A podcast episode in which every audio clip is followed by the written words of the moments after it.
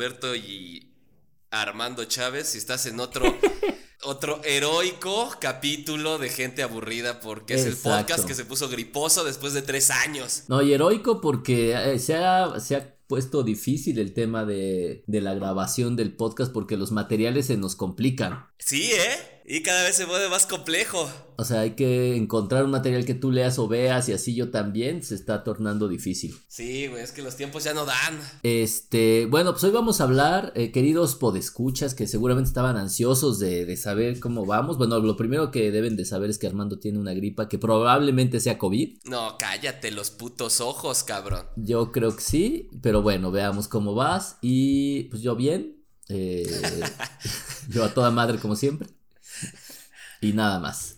Eh, vamos a hablar de dos temas que claramente no tienen ninguna relación. Nada, nada de relación. Nada en absoluto, que es el tema de una película que se llama Jojo Rabbit, que fue tu... Mi recomendación peliculosa. Exactamente, y vamos a hablar de un libro que se llama La materia oscura. ¿Así se llama? O no, se llama Materia Oscura. El libro La materia oscura es un libro de fantasía. Ah, perdone usted, perdone usted. Por favor. Este. Entonces, si no tiene ninguna relación, salvo que los dos son de consumo general. son materiales de entretenimiento puro y duro, no más que eso. ya sé, güey. Porque no mames, y neta, no tiene nada que ver esto una cosa con la otra. ¿Con qué quieres empezar? Pues si quieres con Jojo Rabbit. Va, ok, empecemos con la movie de Jojo Rabbit que aunque hubo medio revuelo, siento que no se le. como que le dieron tanto vuelo, eh, a la película. O sea, como que no hizo tanto eco. Pues.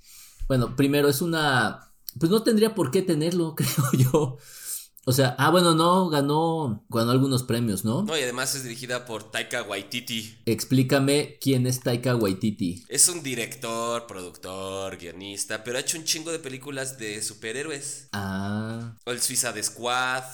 Por ejemplo, Thor Ragnarok. Pues es que creo que más bien es eso, ¿no? Que, que no es como de las grandes películas que todo mundo ubica, ¿no te parece? Bueno, sí, sí, además como que la... A lo mejor es más de cultito, digo, yo no, honestamente es la primera vez que, que, me lo que, lo, que lo reviso. Pero dejando de lado eso, ¿qué te pareció? Este, me pareció una gran película. Es una comedia muy, muy, muy negra. Exactamente, me parece una, una comedia bastante, bastante negra. Tiene, eh, ahora me parece que para hacer comedia eh, tiene, tiene mucha, mucha, mucha carnita, tiene mucha, mucho simbolismo, tiene, o sea, sí tiene un, un trasfondo que va más allá del que sea una, una película Graciosa. Divertida, ajá, o sea, graciosa, exactamente. Me parece que va mucho más allá que eso. Eh, sí es una película que probablemente su argumento pues permite discutir más alrededor de ello. De hecho, hice ahora sí hice algunas notas porque me pareció que estaba,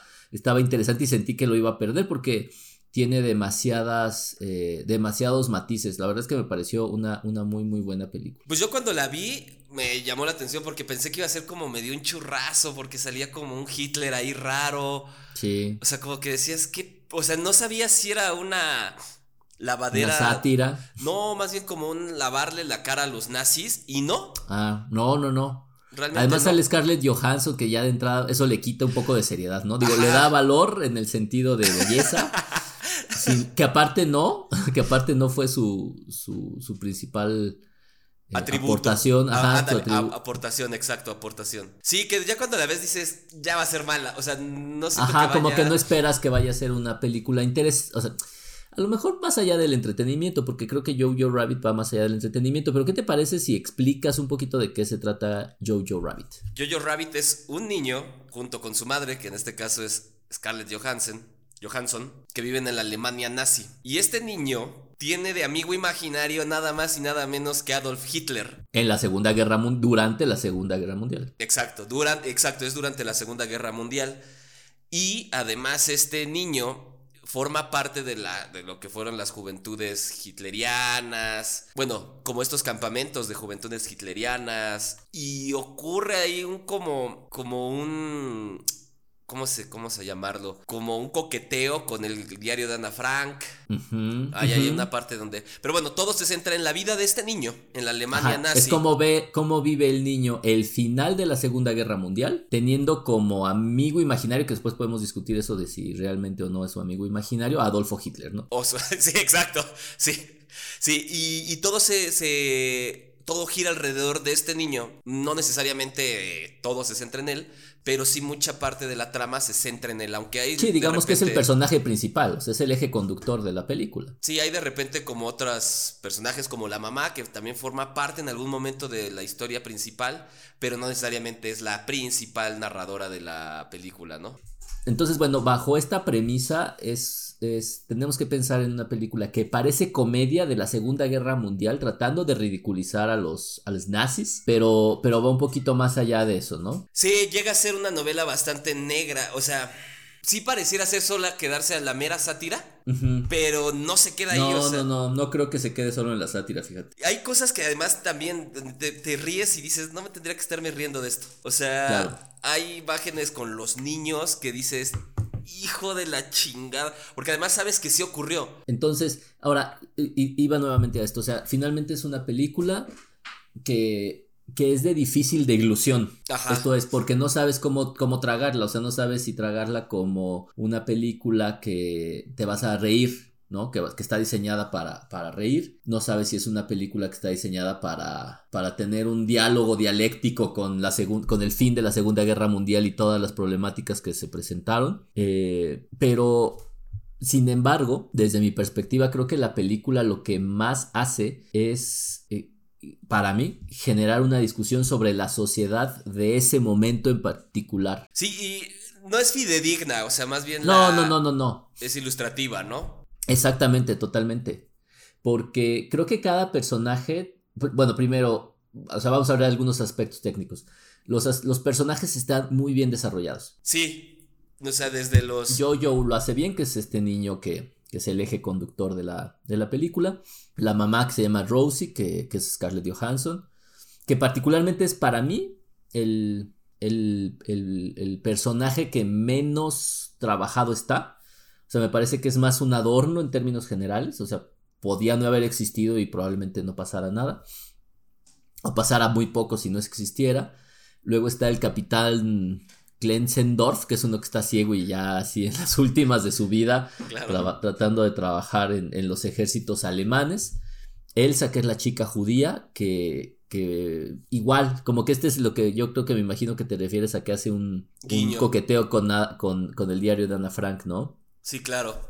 Sí que es esta niña judía que aparece en la película, vamos a decir dónde pero, pero está otro, pero está, por ejemplo, hay, hay, otro, otro personaje muy bonito que se llama Yorkie, que es su ah, amigo gordito, que es increíble porque e, es, raro, o sea, es un personaje que es entrañable, es lindo, es tierno, pero de fondo es un personaje complicado, ¿no? Sí, porque ese, bueno, híjole, no sé cómo, no sé si la palabra complicado sea la mejor para definirlo, ¿eh? Pues es que más bien pues te lleva a la ola, ¿no? De tu sociedad. Por ejemplo, a mí me parece, yo, traté de ver esto. Me parece que Yorkie, por ejemplo, es justo como la visión de la gente que se deja llevar, que se dejó llevar por esa, por esa eh, fiebre que, les, que les inducía Adolf Hitler. Y que básicamente es una presa de las circunstancias, porque el tipo es inocente, es tierno, o sea, obviamente no es un nazi, ¿no? bueno, no un nazi como, como los grandes malditos Mengele o todos esos cabrones. Exactamente, ¿no? O sea, es un chico que, que, que finalmente es una presa de, de, su, de su sociedad, de su contexto.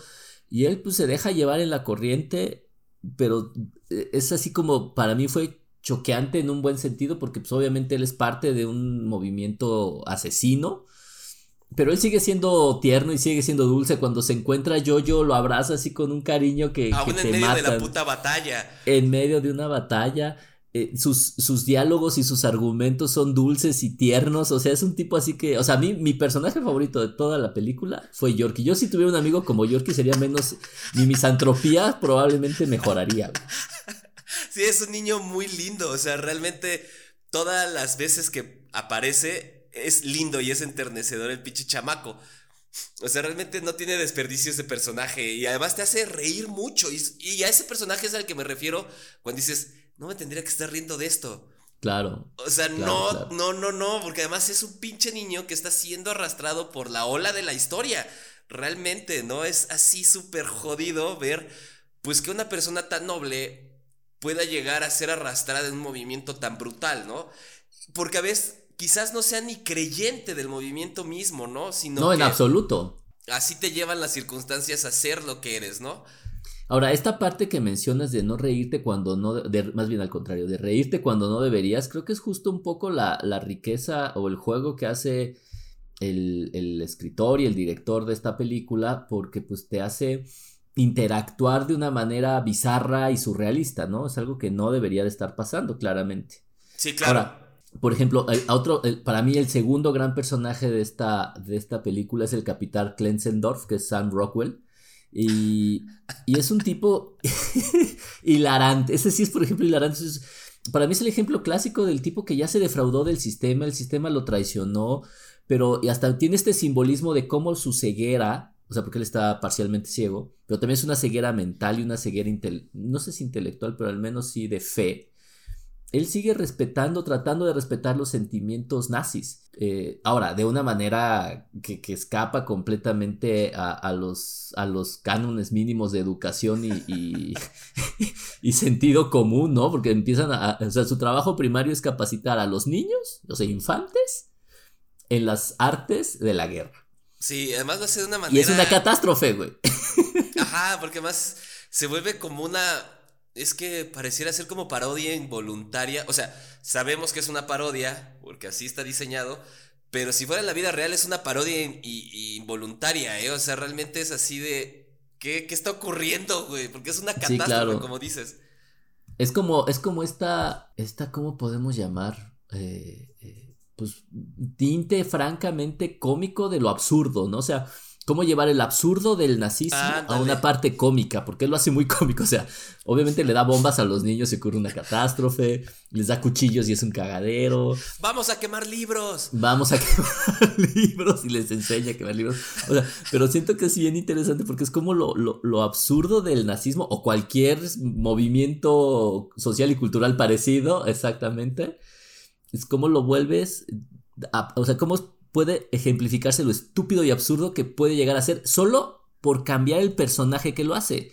Porque, a ver, seamos honestos, seguramente capacitaron niños para matar, seguramente utilizaron niños para quemar libros, y, era una catástrofe, era una cosa terrible, pero, pero, la, pero solo el hecho de cambiar el personaje te demuestra lo absurdo y estúpido que era, ¿no? Sí, el hecho de, ya el hecho de utilizar niños es ya es estúpido, pero como dices, estos personajes carismáticos pues te hacen hacer cosas estúpidas, ¿no? Y que sientes hasta, como dices, esa palabra me pareció correcta, eh, sientes esta euforia.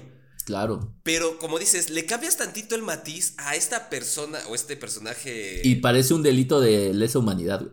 Sí, ajá. Y aquí se vuelve toda una pinche comedia porque realmente es estúpido verlo. Hacer lo que hace, güey. Todo, todo, todo lo que hace. Y que también un giro de tuerca a este personaje al final que es de...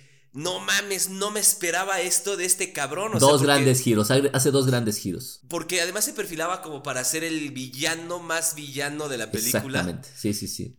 Y te da así de, no mames, no me esperaba esto. Sí, claro, totalmente, totalmente. Ese personaje también es riquísimo cómo lo desarrollaron, o más bien él, cómo lo desarrolló quizás. Exactamente, yo creo que le da un toque así súper interesante. O sea, si el director hace un gran trabajo con él y, y, lo desarrolla muy bien. Fíjate que a mí el personaje que, que probablemente menos me gustó fue la mamá, fue Scarlett Johansson. Porque no me queda muy claro, o sea, parece que es una mujer completamente disociada de la realidad. Claro. O sea, trata a la sociedad nazi y a su hijo de maneras que no acabé yo de, cuajar. Sí, obviamente de manera superficial pues parece que está peleando por, por la libertad y por... Eh, eh, está en contra del sistema nazi y está tratando de procurar que su hijo no, no salga afectado. Así lo veo yo en la superficie. Pero como personaje me queda muy complicado, ¿no? Porque ni tiene papel franco de mamá. La verdad es que el niño parece bastante independiente. O sea, sí como raro, ¿no? parece, más pinche niño japonés. O sea, ya es pinche independiente a los tres años. Exactamente. No, bueno, este tenía como, pues, como 10 años, creo. Sí, 10 años. Ya sé, pero te digo, pinches japoneses a los tres ya andan solos. Exacto, pues así este chavo igual. Él muy independiente. La mamá parece más su amiga que su mamá. O sea, sí me pareció un, un, un, personaje que personalmente fue el que menos me agradó. Ahora, el que creo eso que. no quiere decir, eso no quiere decir que actúe mal. No. Antes de que se nos avienten. ¿Qué, ah, ¿Quién se nos va a aventar? ¿Quién se nos va a aventar? Para tres pelados que no soy. Pero bueno, este no, no, es que actúe mal, simplemente es como de los que Pero el personaje siento que es el, menos trabajado. Ahora sí, definitivamente el personaje que amerita mucha discusión es Hitler.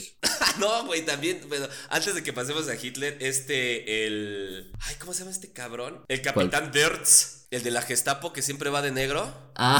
Hi Hitler, hi Hitler. Pero, pero él hace un papel de cinco minutos. Pero realmente es cagadísimo porque también. Esa escena es muy chistosa. Yo creo que lo que sí logra el director es hacer de los personajes más. bueno, junto con el capitán, este, el. El Kleisendorf. Kleisendorf. Kleisendorf. O, como se diga, ajá. Y el, y el capitán Dirt son como. Pues estas figuras bien oscuras. O sea, la Gestapo era una figura política y policial. Y aquí parecen unos mormones que llegaron a tu casa a hacer un algo absurdo, ¿no? Ajá, yo creo que eso sí lo logra muy bien el director de hacer estas instituciones oscuras que veas lo absurdo que eran. Claro. Sí, porque obviamente es el High Hitler 25 veces, nada más por, por documentar lo estúpido que era el saludo. O sea, nada más esto repetir el, el High Hitler 15 veces, porque más o menos esto ocurre 15 veces en un periodo de un minuto es solo con la finalidad, creo yo, de demostrar lo estúpido que era incluso saludar a Hitler, ¿no? O sea, lo lleva hacia a la parte más profunda de lo absurdo. Sí, entonces, yo, ese pues digo, sí, tiene una pinche aparición pequeñísima, pero... Sí, pero es buen este personaje, estoy de acuerdo. Yo, yo no le puse mucha atención. Pero, pero efectivamente son. Eso y, sus amigos de la Gestapo son, son buenos personas. Pero parecen mormones. Sí, que van ahí a, a, predicar. Sí, exacto. Pero, y el personaje que de repente. Que yo creo que es el eje también, pero como personaje es Hitler. Sí, que es, entre comillas, el amigo imaginario de Jojo Rabbit. Sí, que para mí, ese es justo lo que Freud diría que es la representación del super yo. ¿Tú crees que sea el super yo de Jojo? Pues el super, pues es que el superior se entiende como lo que la sociedad te hace alrededor de todo, ¿no? O sea, es el ejemplo de esta sociedad, o sea, lo que no eres tú, finalmente es más la sociedad que influye en ti. Pero un superior completamente banalizado, infantilizado, que, que te deja ver lo, lo, lo, idiota que era, ¿no? Sí, porque realmente se vuelve, o sea, a diferencia de la conciencia de la de cortar por la línea de puntos. ¿Te acuerdas que la conciencia era un armadillo? Aquí esta pareciera ser como la conciencia también. Pero esta conciencia, o sea, no, no acabas de definir si es su amiga, si es medio su pinche conciencia ojete como el armadillo de cortar por la línea de puntos. Y Entonces de repente es como de... Porque pareciera ser que tiene vida propia este Hitler. Es que me parece, yo, yo decía que me parecía un poco como el super yo, porque es como esta conciencia moral. Sí. O sea, que, es la, es la conciencia moral de Jojo Rabbit al final del día. Porque él le dice qué hacer, cómo actuar, qué debe, cómo debe de, desempeñarse. Finalmente para Jojo sigue siendo su ídolo, ¿no? De hecho ves que llegan los de la Gestapo y dicen que qué bueno que muchos niños deberían de tener su cuarto con pósters de Hitler por todos lados. Sí, una esvástica y toda la onda. Exacto. Entonces. Eh... Sí, realmente sigue siendo su personaje. Digo, sí, sigue siendo su héroe. No lo había visto desde ese lado, sí es cierto. Sí, para él es completamente su, su, héroe. Pues digo, y, aparte su conciencia, su, su, su Pepito Grillo.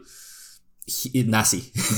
Ajá. Pepito Grillo nazi, nada más hay que aclararlo. Sí, exacto, pero no lo había visto así. Realmente es como su ideal, ¿no? Y su móvil para hacer cosas. Pero es, pero es un ideal infantilizado, es un ideal que... Banal. Sí, pero que y que no tiene nada que ver con este Hitler que el Hitler histórico, ¿no? El real, digamos. Él se compró toda esta idea de que bueno, de que Hitler es todo amor, Hitler es chido, entonces él se hizo una imagen con esa impresión de ese Hitler, ¿no? No el Hitler pues que ya después cuando se destapó todo lo que se hizo, pues es de, ay, hijo de la chingada, que lo, ¿no? que lo dice Yorkie. Es que Hitler estaba haciendo cosas a nuestras espaldas que no nos decía. sí, no mames, chingo. Exacto. Pero es una. Yo siento que también es una figura idealizada. O sea, es esta figura de, de que Hitler nos cuidaba, de que Hitler velaba por. Entonces sí siento que también es una figura idealizada de lo que él creía que era Hitler, ¿no? Y en ese sentido, eh, eh, el diálogo que existe entre Jojo y Hitler es muy padre. Pues primero porque hace ver que hasta los argumentos absurdos pueden convencer a la gente. Pero que, y, y, lo demuestra la película, pues que la realidad te abofetea y te despierta, porque Jojo, si bien es cierto que amaba y adoraba a Hitler, lo, van a, lo vanagloriaba, cuando conoce a, a, la, a, la, chica judía. A Elsa, a Elsa. Eh, pues primero se enamora de ella, la entiende. De hecho, pues tiene un, un crush ahí con ella tremendo. Eh, porque le escribe cartas de, su novio que está, bueno, de su novio, híjole, casi hago un gran spoiler, de su novio. frené, frené, frené, frené. Hace las cartas de, de, su, de su novio que no está con ella. Em, entonces, esta, esta realidad lo saca del super yo, lo saca de, de la conciencia moral hitleriana nazista. Y, y, va en contra de él mismo y al final se, se revela ante, ante él, ¿no? Sí, claro.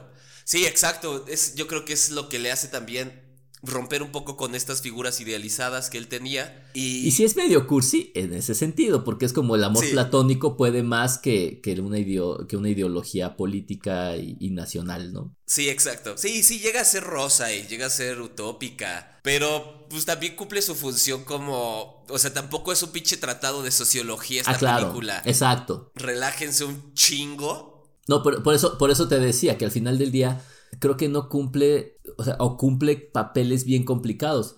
O sea, cumple papel de, pues de película cómica, cumple papel de película no histórica, pero bueno, intenta y hacer algo.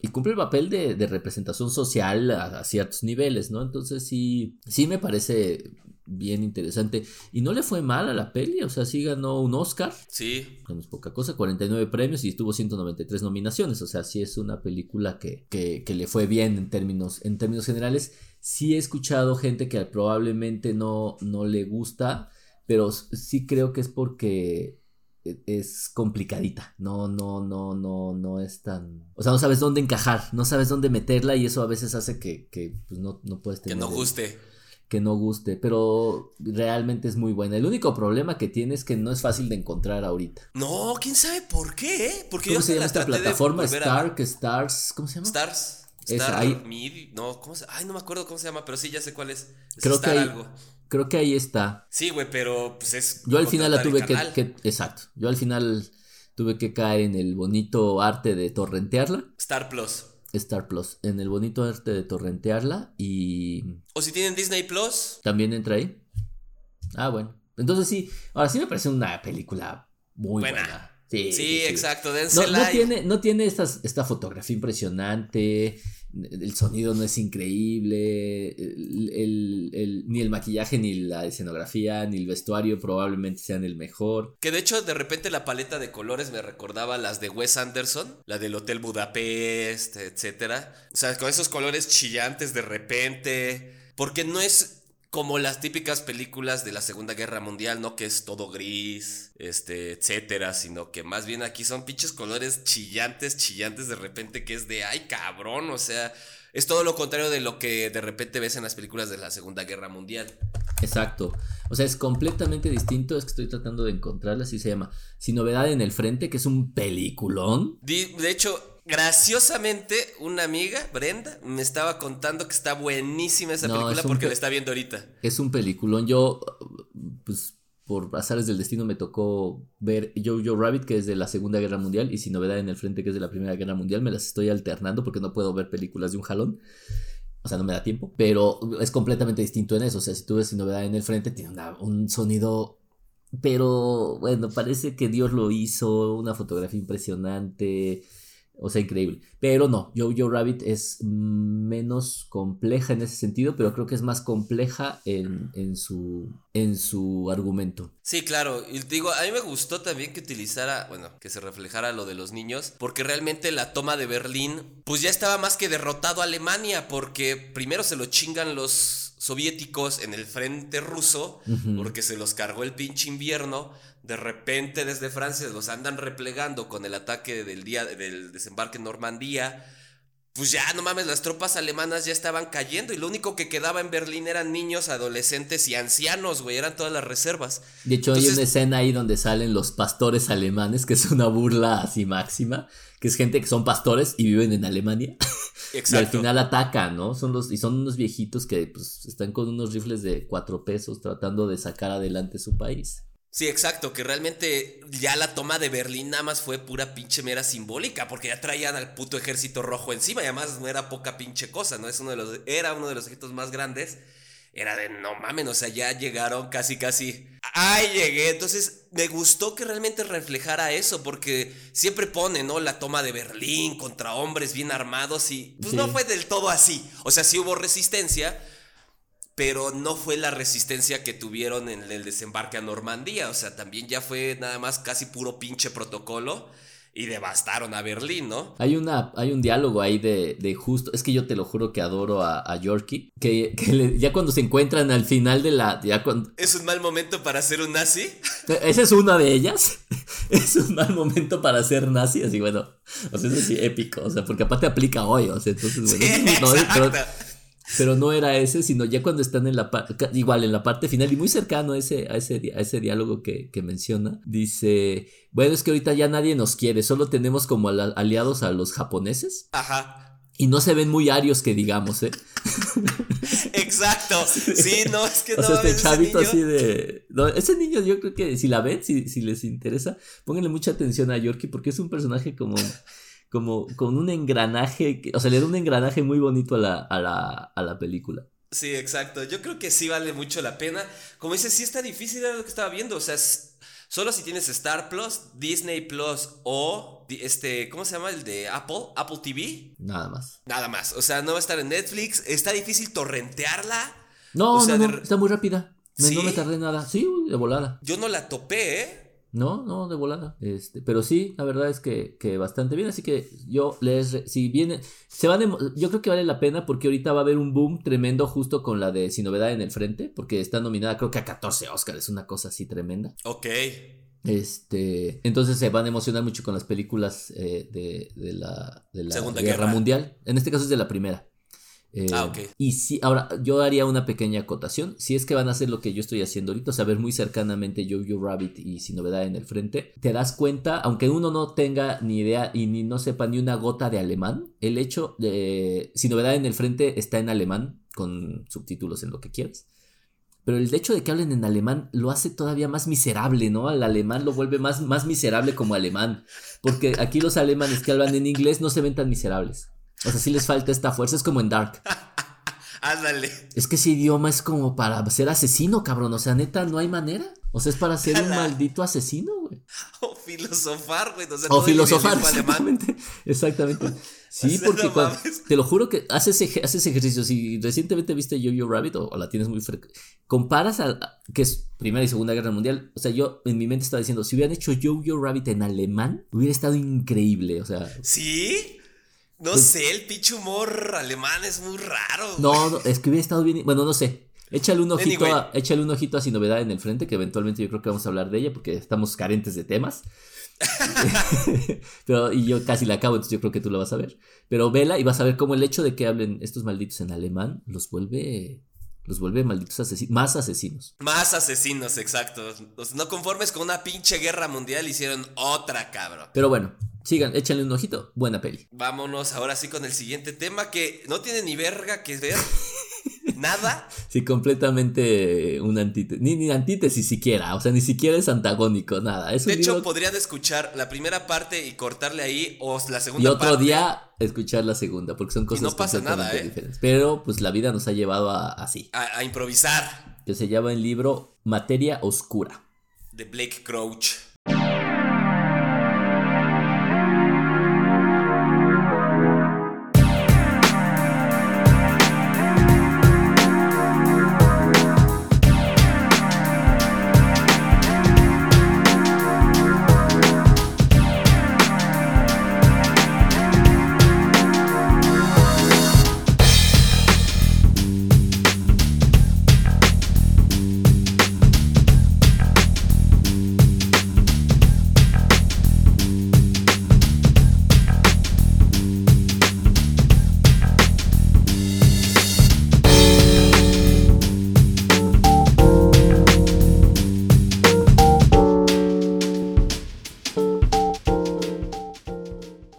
Yo, ese yo lo recomendé. Yo lo recomendé. Tiene un gran defecto y es un bestseller. Sí, y, ah, bueno, no. O sea, suele ser, pues es que suele ser. Además, siento que está escrito para ser un bestseller. Mira, el bestseller también es la pinche Biblia y tiene partes que son geniales, güey, es bellísima. Ahora, antes de que haga el plot sobre el libro, ¿Tú qué opinas? Está buena, es una novela que cumple una función muy específica, que es entretener. Exacto. No busca más y ya. Sí, a mí me parece que es, y, mi, palabra es, ya sé que es un cliché y no me importa, lo voy a usar, porque pues para eso es nuestro podcast.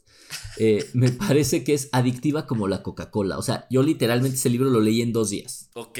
O sea, me arranqué y no podía parar, parar, parar, parar, parar. O sea, sí está, está escrito de una manera excelsa, como para que te vayas, ¿no? O sea, ni, te cuestiones, ¿no? Vámonos. Ahora, ¿de qué se trata? Eh, a ver. Materia Oscura. Materia Oscura es, para mí es la unión entre la serie que todo el mundo conoce que se llama Dark y Biotopía, el podcast del que ya hablamos en alguna ocasión. Ándale. Siento que es así, hicieron el amor Biotopía y, Dark y salió, el libro de, de Materia Oscura. ¿Qué es lo que ocurre? Pues es un... Todo ocurre en un mundo cuántico, ¿no? Ah, claro. Esto es todo, o sea, hay una multitud de universos paralelos que se entrelazan y ese, esa interacción entre los distintos mundos paralelos hace que el, una historia de amor, más o menos, se torne una catástrofe. ¿No? Esto es, eh, es que es difícil no hacer spoilers porque es, un libro que, fácilmente se puede hacer spoiler de él, pero... Es un físico. Exactamente. Que está investigando algo y que ese resultado, digamos que es, la, es lo del gato de Schrödinger. Ocurre y no ocurre. Y estos dos mundos o estas dos opciones de la realidad se superponen y en algún momento se tocan. Y, y, y esa situación trastoca la vida de la gente. Ajá. Este argumento, así como lo acabo de mencionar, suena de lo más aburrido y árido. No, además es como leer, bueno, como ver la película esta de hace muchos años que la de ¿Y tú qué sabes? ¿Y tú qué demonios sabes? Ajá, ajá. Pero no, pero no va por ahí. La verdad es que el tipo, este, eh, Blake Roach hace un gran trabajo porque hace lo que deben de hacer los grandes libros, o sea, lees las primeras cuatro páginas y quieres seguir leyendo, ¿no? Porque arranca con un secuestro eh, medio inexplicable. Y, de ahí te sigues, y de ahí te sigues, y de ahí te sigues, y de ahí te sigues, y de repente te das cuenta de que ya no puedes parar porque va, va muy rápido. Tiene, tiene, eh, para mí su principal defecto es que de repente se quiere hacer, no, no, no sé si se quiere, pero termina acercándose al libro aspiracional, porque es medio carpe diem.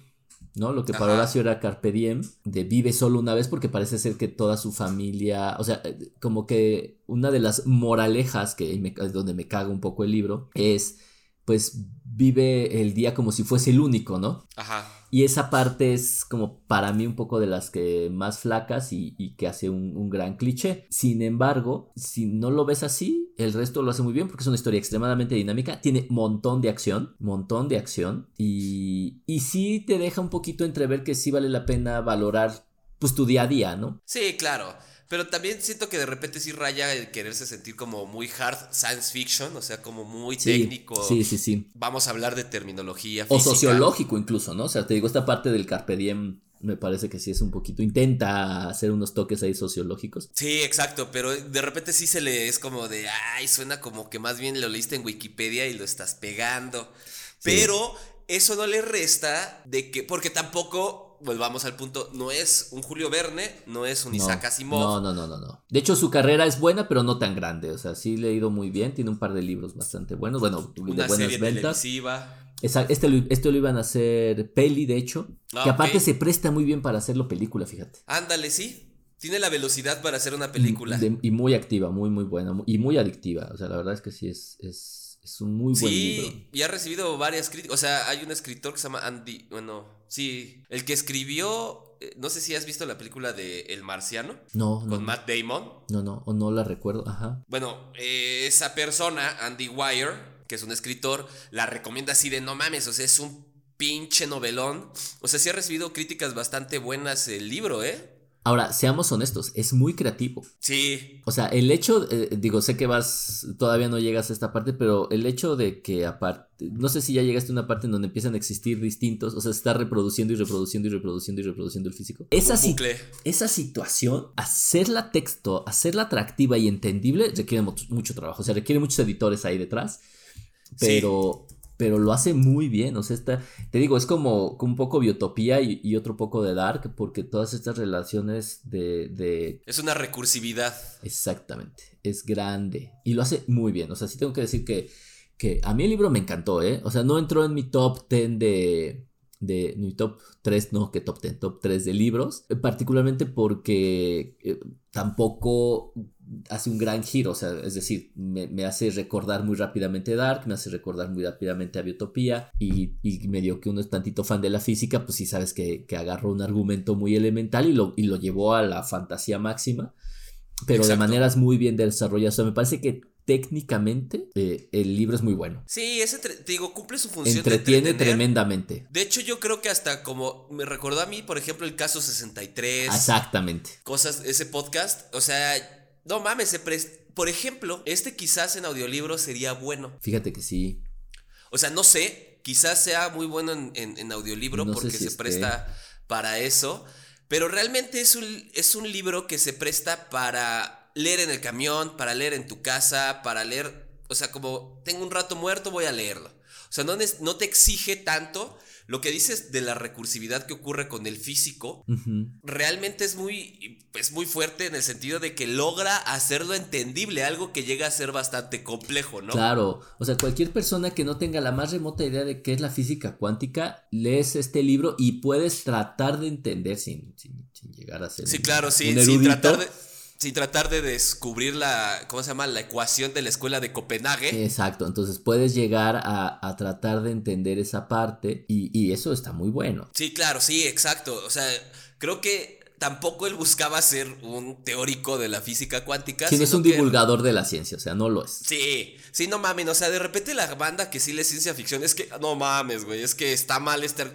Ya sabemos, cabrón, pero no es un divulgador. Sí, no está haciendo un paper pero me parece que sí, que sí porque su, de hecho cuando, cuando en, las notas o en el prólogo agradece a todo su equipo, o sea, sí se ve que es un, libro exprofeso diseñado para, para hacer un bestseller, lo cual no es un pecado, no, no me parece un pecado, y me parece que, que es justo esta, como bien mencionaste, es esta literatura que, que sirve para entretener, y para entretener incluso de maneras inteligentes, o sea, si es un hecho que, no es una historia simple y, llana. La verdad es que sí es una historia que, tiene su, tramita. Tampoco la, tampoco la trama más compleja.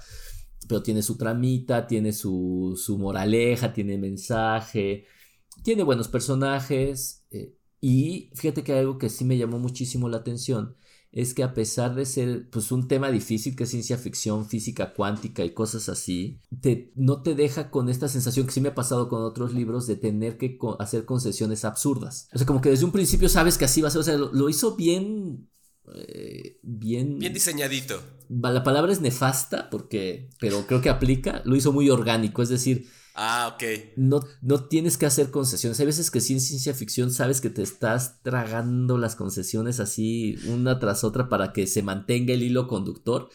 Y con todo y que esto es completamente absurdo y no, no absurdo y real, lo, lo, no, no, le metes a la cabeza las situaciones de, de, o sea, como que asumes que va a ser ya, desde un principio hay que concederlo todo y te compra, o sea, es un tipo que te compra para que no te lo estés cuestionando toda la novela, porque si te cuestionas toda la novela pasa lo que acabas de mencionar, el, adicto a la, o conocedor profundo de la ciencia ficción, pues obviamente lo va a criticar. Sí, claro, o sea, también a es un chingo, y sí hay que darle concesiones, güey, o sea. No todas, pero, pero a lo que voy es que no las sientes. escapando del ejército americano, o sea, el más espía de todos, no lo encuentran. Claro. No, no, no. No mamen, o sea, es, a ver yo salgo pedo de la casa y me agarro policía. A la menor provocación. Exacto, pero no, hay que darle como todo. hay que darle Tiene todas. Sí, claro. Pero, o sea, un poco mi sentido es que todas esas no concesiones no las sientes tan forzadas. O sea, no sientes que tú las estés otorgando. Por supuesto que hay que hacerlo. Digo, ciencia ficción cuántica. O sea, nada más échate eso, ¿no? Así. O sea, digo, obviamente hay que concederle todo.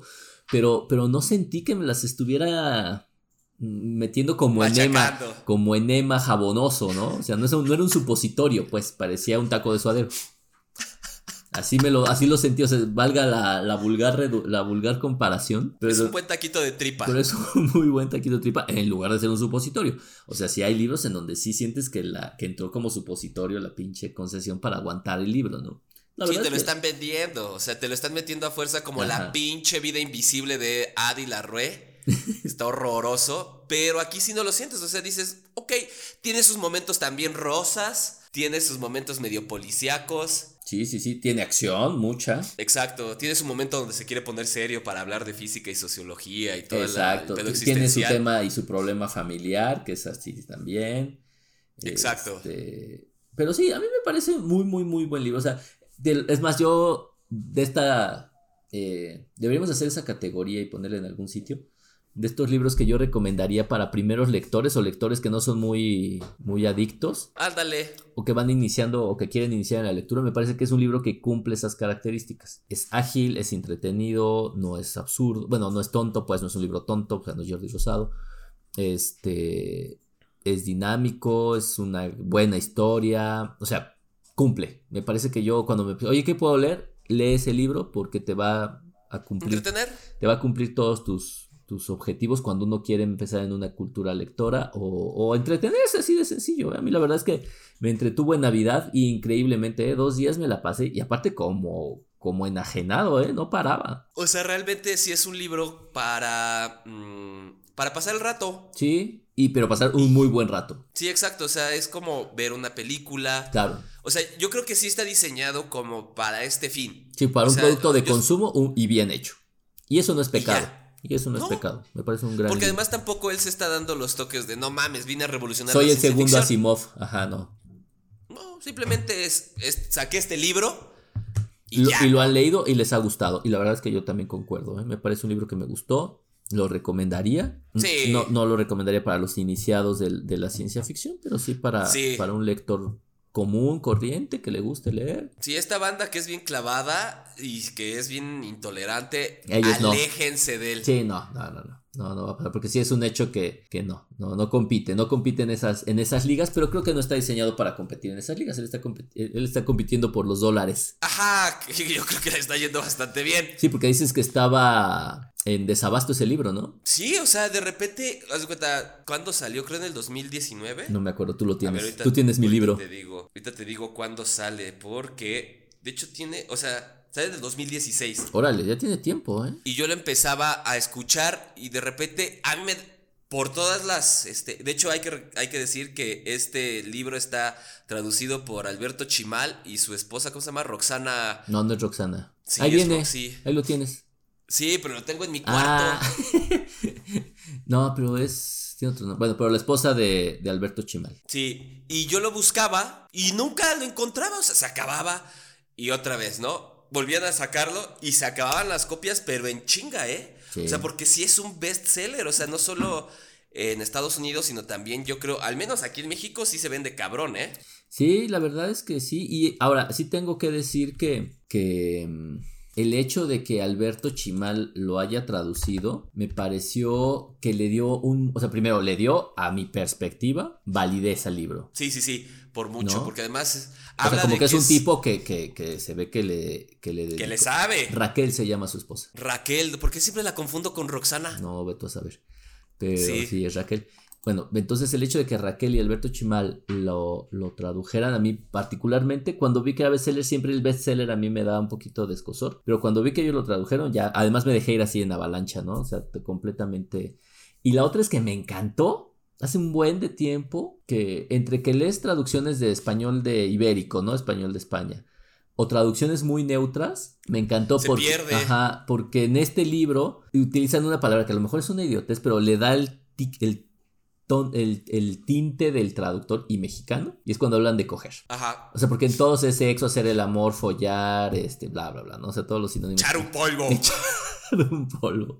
Que me caga esa palabra. No, pues todas las otras. En cambio, este cuate lo puso así puntualmente en su libro, coger, y me pareció muy bueno que la traducción sea mexicana. Y hecha por, Alberto Chimal. Sí, porque realmente sí, estas traducciones neutras como para que se lea en Iberoamérica, pues sí dejan que desear y cuando son... Pues esta se siente más, más con sabor de taquito de suadero. Ajá, se siente como que sí está chida.